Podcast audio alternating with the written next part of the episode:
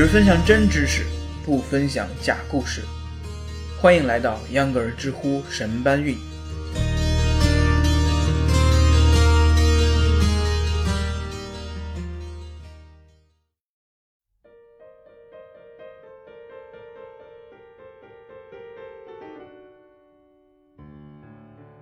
大家好，欢迎收听秧歌儿知乎神搬运。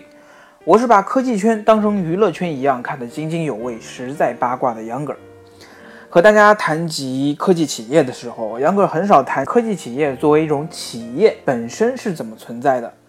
我们更关心的是科技的核心内容，例如我昨天在节目里讲的摩托罗拉一星计划。但是，一个科技企业在高歌猛进的过程中是无法摆脱它公司身份的。想进步、想赚钱，就要和钱打交道。不是说单纯有理想有抱负就好了。我们这些年看到了很多优秀的企业拔地而起。今天秧歌儿凑热度来和大家一起看看近期负面新闻百出的乐视公司，到底是一家怎样的公司？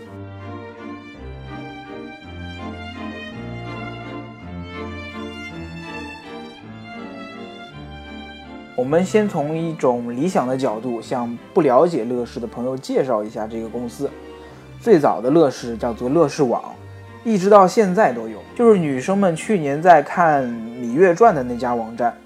乐视网作为一个视频网站，和优酷、腾讯视频、爱奇艺在本质上是没有区别的，而且它和大部分视频网站一样，这些年发展出了自己的电影公司乐视影业。出品发展了诸如《敢死队二》《小时代》《老男孩》《猛龙过江》等等，可谓是赚了不少钱。有钱了，规模大了，乐视网在 A 股上市了。他说：“我要赚更多的钱，做更多的事。”于是有了乐视 TV，乐视体育也从乐视网独立出来。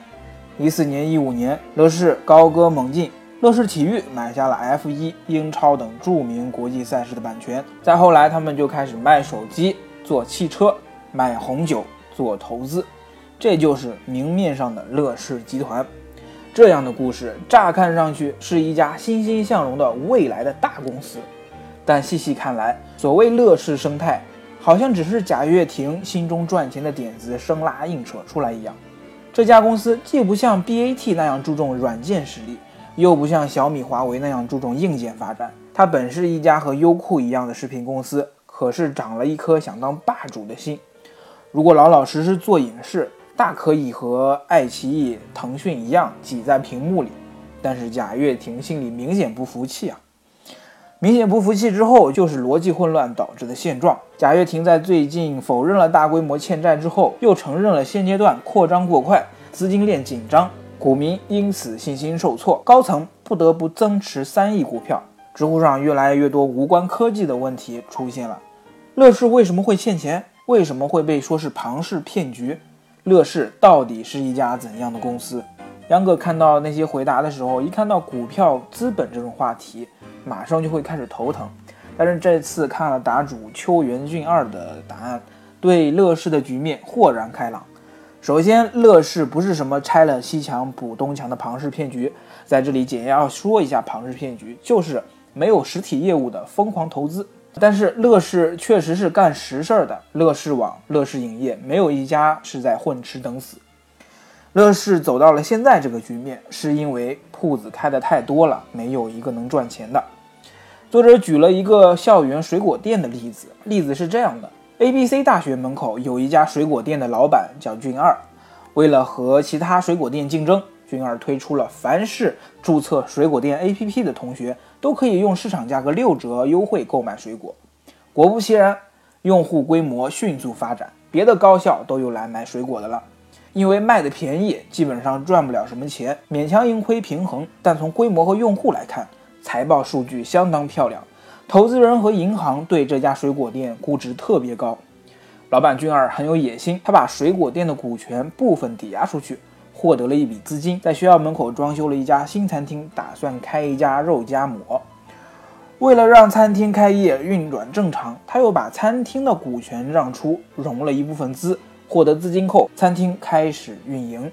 同样的，老板君二为了快速占领市场，餐厅主推互联网订餐，并且宣布水果店 APP 账号可以直接网上订餐，享受七折优惠。于是餐厅火了，用户规模增速都指数型上涨。虽然还是亏钱的，但资本市场很认同他这种 APP 账号体系。后来他就用同样的方法，也就是抵股权换资金开新店。注意是新行业里的新店，而不是同一个行业里的连锁店哦。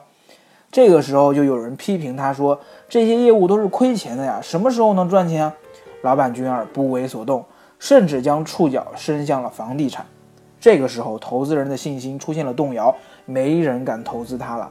那些早期给水果店供货的供应商说：“你先把欠俺的钱还了，再去搞投资，好不好？”危机就这么来了，没有了投资，资金链也马上就要断了。乐视就是这样的情况，现在面临扩张没钱，不扩张更没钱的穷途窘境。它不像 BAT 那样，每家公司都有一个核心的提款机，阿里有淘宝、天猫。百度靠搜索，腾讯靠 QQ、微信，还有游戏。乐视本来是靠视频就可以温饱的，但是完全不能走向致富道路。贾跃亭就是想突出重围，找出这样一个业务，但是没找到，跌入了泥潭。与他很像，美国的特斯拉老板埃隆·马斯克也是这样的。以前他搞 PayPal 有钱后，投资创办了 SpaceX、特斯拉等公司。在特斯拉成功前，他被嘲笑了不少。但特斯拉成功后，就马上成为了 Elon Musk 的取款机。贾跃亭造车大概也是这么想的，但是他能挺过来吗？大家拭目以待。好了，本期的秧歌知乎神搬运就到这儿了，非常感谢您的收听，我们下期节目见。